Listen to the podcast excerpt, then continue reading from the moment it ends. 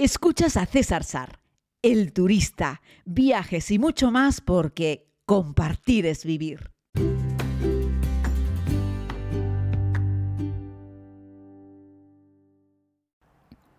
Hola comunidad, espero que se encuentren muy bien. Les estoy haciendo este podcast desde Sofía, la capital de Bulgaria. En estos días les contaré un poquitito qué estoy haciendo por aquí. He venido a un evento, a trabajar, en fin, a una serie de cosas eh, relacionadas con el turismo, con la Organización Mundial de Turismo.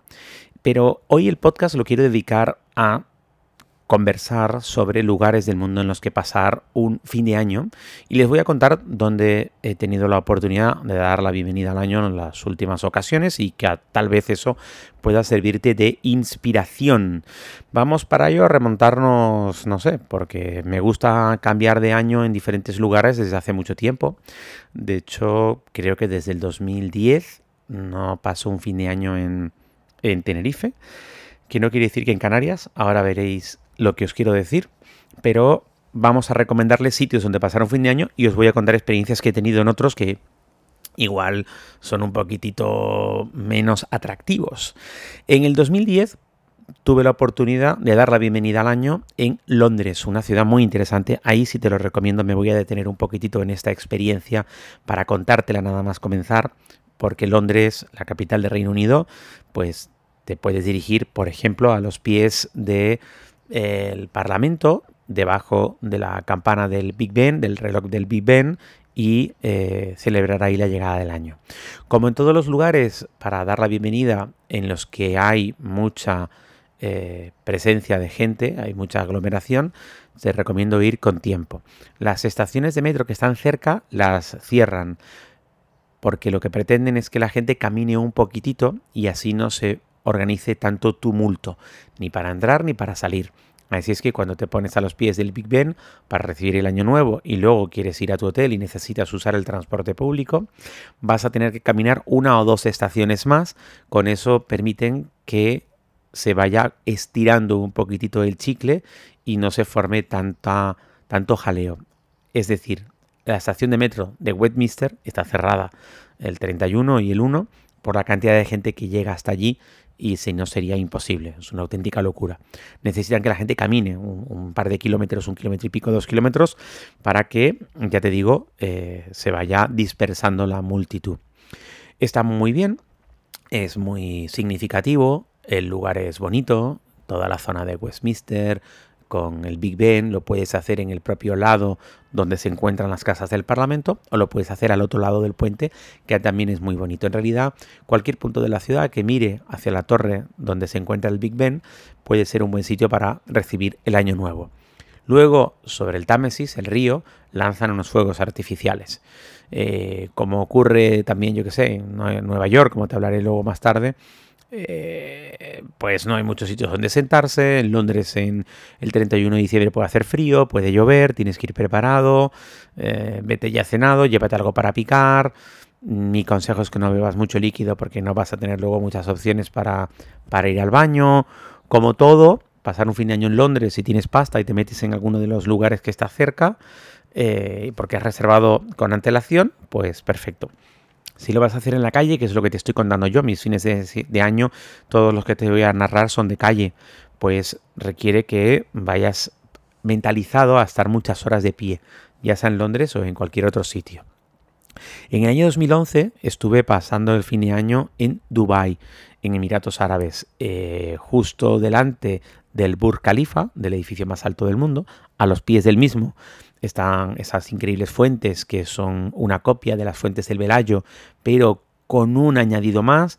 Los, eh, los, de Dubai les dijeron a los arquitectos que habían hecho la fuente del Velayo, queremos la misma pero más grande. Y le diseñaron exactamente la misma fuente, pero le añadieron un tramo más, con lo cual ya no es eh, simétrica. Y pues le pusieron luz, música y lo combinan. Es un espectáculo de luz y sonido y agua que combina también con el propio Burj Khalifa, con el propio edificio que también lo iluminan. El espectáculo de fin de año en Dubai, en esa plaza donde está el centro comercial, donde está el Burj Khalifa, donde está la fuente es impresionante. Y puede ser bastante barato porque algunos de los restaurantes del centro comercial miran a esa plaza y uno de ellos es un restaurante de comida rápida, no me acuerdo muy bien si es un Foster's o es, un, es una cosa así, es decir, no es un restaurante de lujo y puedes reservar con tiempo para cenar allí. Y luego bajas a la plaza o ves los fuegos artificiales y todo el espectáculo desde la propia terraza. Es muy bonito, muy bonito. Yo sí puedo recomendar pasar el fin de año en Dubai en ese sitio en concreto. Lanzan fuegos artificiales, música, el edificio se ilumina de arriba abajo, el, el juego de luces del Burj Khalifa en fin de año es una auténtica pasada, lo combinan no solo con luces, sino también con pirotecnia, con las fuentes que están debajo, es una auténtica maravilla. Apúntatelo, pasar un fin de año en Dubai está muy bien. Luego yo el día 1 me fui a dar un baño a la playa que está a los pies del edificio de la Vela, que es un hotel de 7 estrellas, y a las 11 de la mañana del día 1 había ya 42 grados del día 1 de agosto. Es una locura el calor que hay en Dubai todo el año, también en invierno. Apúntatelo. En el año 2012 pasé fin de año en Australia, en Urulu, en Ayers Rock, en el corazón del país, en el corazón de Australia, y lo pasé mirando, dando la bienvenida en el día 1 a la gran montaña sagrada, que es muy bonita. Pilló además un amanecer precioso con unos tonos, unos colores naranjas. Ese fue un amanecer más intimista, más campero, muy bonito pero venía de haber pasado la noche del 31 al 1 con unas fiebres terribles, eh, pero fatal. Eh, fue una noche, la noche del fin de año fue horrible, la pasé sudando en cama por una gripe terrible que tenía. Y el día 1 me recuperé un poquitito por la mañana y me acerqué a Ayers Rock a ver la increíble piedra, a disfrutarla con un paisaje realmente muy bonito. La mayoría de la gente va a pasar el fin de año sale a Sydney, que también te lo recomiendo, que también hacen un espectáculo de pirotecnia espectacular al lado de la ópera con el puente. Es un sitio muy bonito que te puedo recomendar. En el año 2013 pasé el fin de año en la India. En cualquier punto de la India donde vayas a pasar el fin de año puede ser entretenido. El país en sí es entretenido. No es que haga nada muy especial por la llegada de fin de año, pero siempre en cualquier pueblo, en cualquier lugar de la India donde te encuentres, harán una, una fiestita. En el 14 estuve en, Polonia pasando el fin de año con un frío espectacular, pero un frío terrorífico. Eh, si no me equivoco, me pilló en Gans, arriba, en el pueblito costero del que les he hablado alguna vez en este podcast, que es muy bonito. También tienen algunos hoteles ahí espectaculares. Y la verdad es que fue un fin de año tranquilo, pero muy, muy, muy frío, que merece la pena. En el 2015 lo celebré la llegada del año nuevo en Liverpool, en The Cavern, en un concierto de Beatles que fue fantástico. Evidentemente fue un concierto con grupos que tocan canciones de los Beatles en el Cavern, donde los Beatles dieron más conciertos que en ningún otro lugar donde se dieron a conocer. Varios grupos tocan, pagas creo que una entrada de 30 euros, te incluye una consumición, no hay cena, pero tienes concierto toda la noche, desde las 7 de la tarde hasta las 6 de la mañana, conciertos de grupos que emulan a The Beatles. El ambiente es fantástico, fue muy divertido, lo pasé muy bien, bailé como un loco y es uno de los fines de año que recuerdo con más cariño por lo bien que lo, por lo, bien que lo pasé. En el 2016 me fui a Copenhague y ahí pasé de nuevo un frío increíble. Eh, no puedes caminar mucho rato por las calles, el frío, me llevé unos zapatos preparados, pero aún así el frío se me pasaba con las, con las suelas. En estos lugares tan fríos, pues lanzan fuegos artificiales, pero la gente lo mira fundamentalmente desde la ventana de sus casas, o lanzan fuegos artificiales desde las ventanas de sus casas, eh, y no hay nadie en la calle desde la hora de cenar. Así es que no es un sitio como Londres, que te vas al Big Ben, hay mucho ambiente, las calles están llenas de gente, nada que ver. Hace un frío que te cagas. Y no hay mucha gente en la calle. No te lo recomiendo especialmente. 2017 estuve en Ámsterdam pasando el fin de año. Ahí sí hay más gente en la calle, pero de nuevo hacía un montón de frío. Hay muchos fuegos artificiales. Es un poquito mejor que Copenhague. Pero mm, yo no lo pondría en mi lista de top 10 de lugares para pasar el fin de año. En el 2018 estuve en Nueva Zelanda pasando el fin de año. Me gustó por el lugar del, mundo en el que estaba. También fue un fin de año más, más campero. Estaba en un alojamiento más bien metido en la naturaleza. Fue muy bonito, fue muy tranquilo. Era un poquitito como el fin de año que había pasado en Australia, también en la naturaleza, y fue muy intimista, me gustó mucho el fin de año del 2018 en Nueva Zelanda. En el 19 estuve en Nueva York, aquí me voy a detener, al igual que lo hice en Londres, al igual que lo hice en Dubai. Este es uno de esos sitios increíbles para pasar el fin de año.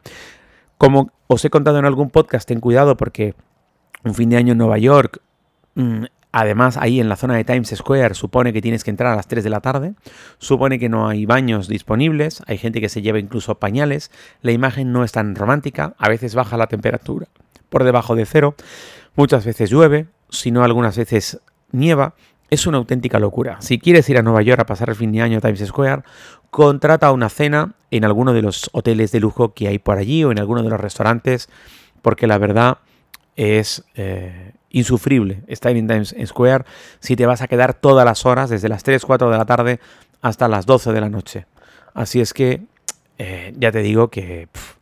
Eh, mm, búscate otro sitio de Nueva York donde pasar el fin de año. Te puedes ir a la zona de Brooklyn, de la zona del puente, para ver Manhattan, los fuegos artificiales. O mira algún lugar de costa de Manhattan, desde donde se ve a Brooklyn y ves los fuegos artificiales del otro lado. Intenta buscar un lugar no tan masificado.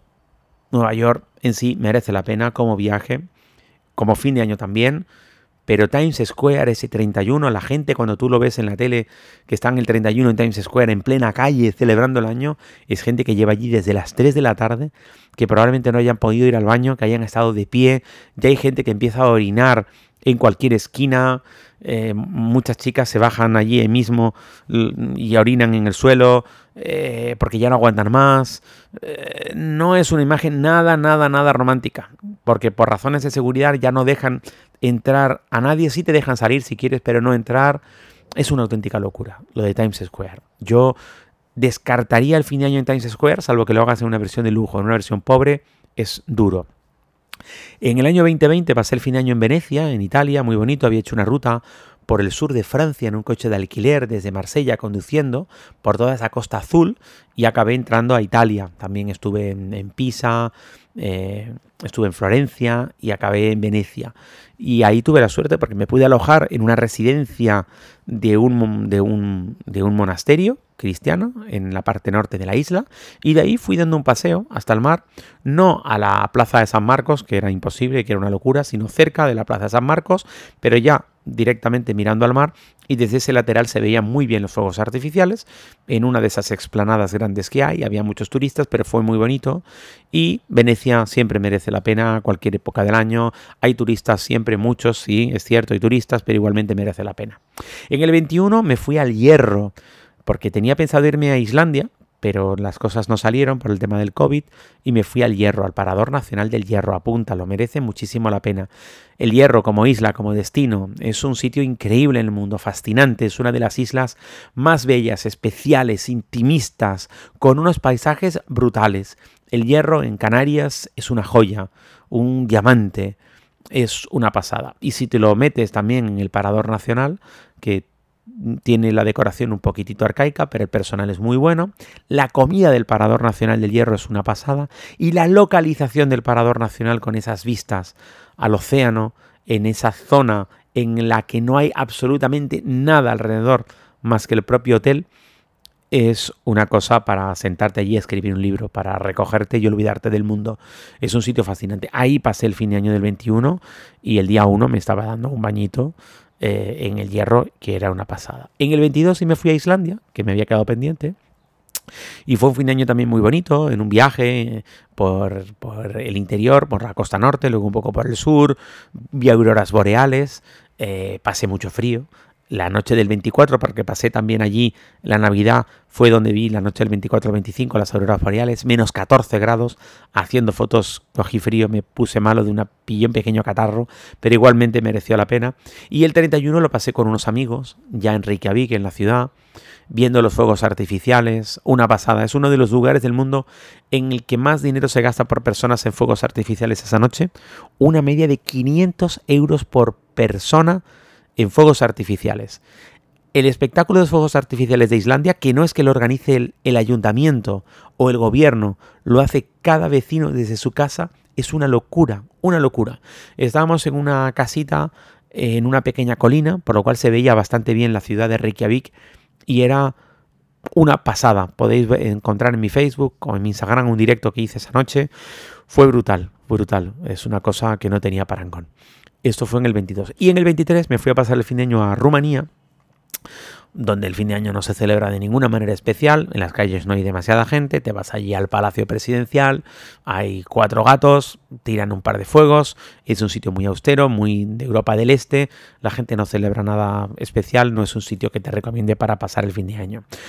De los que yo he estado desde el 2010, te recomiendo Londres, Emiratos Árabes, Australia, te recomiendo Liverpool si te gustan los Beatles, te recomiendo Nueva Zelanda, Nueva York, Venecia, El Hierro, Islandia.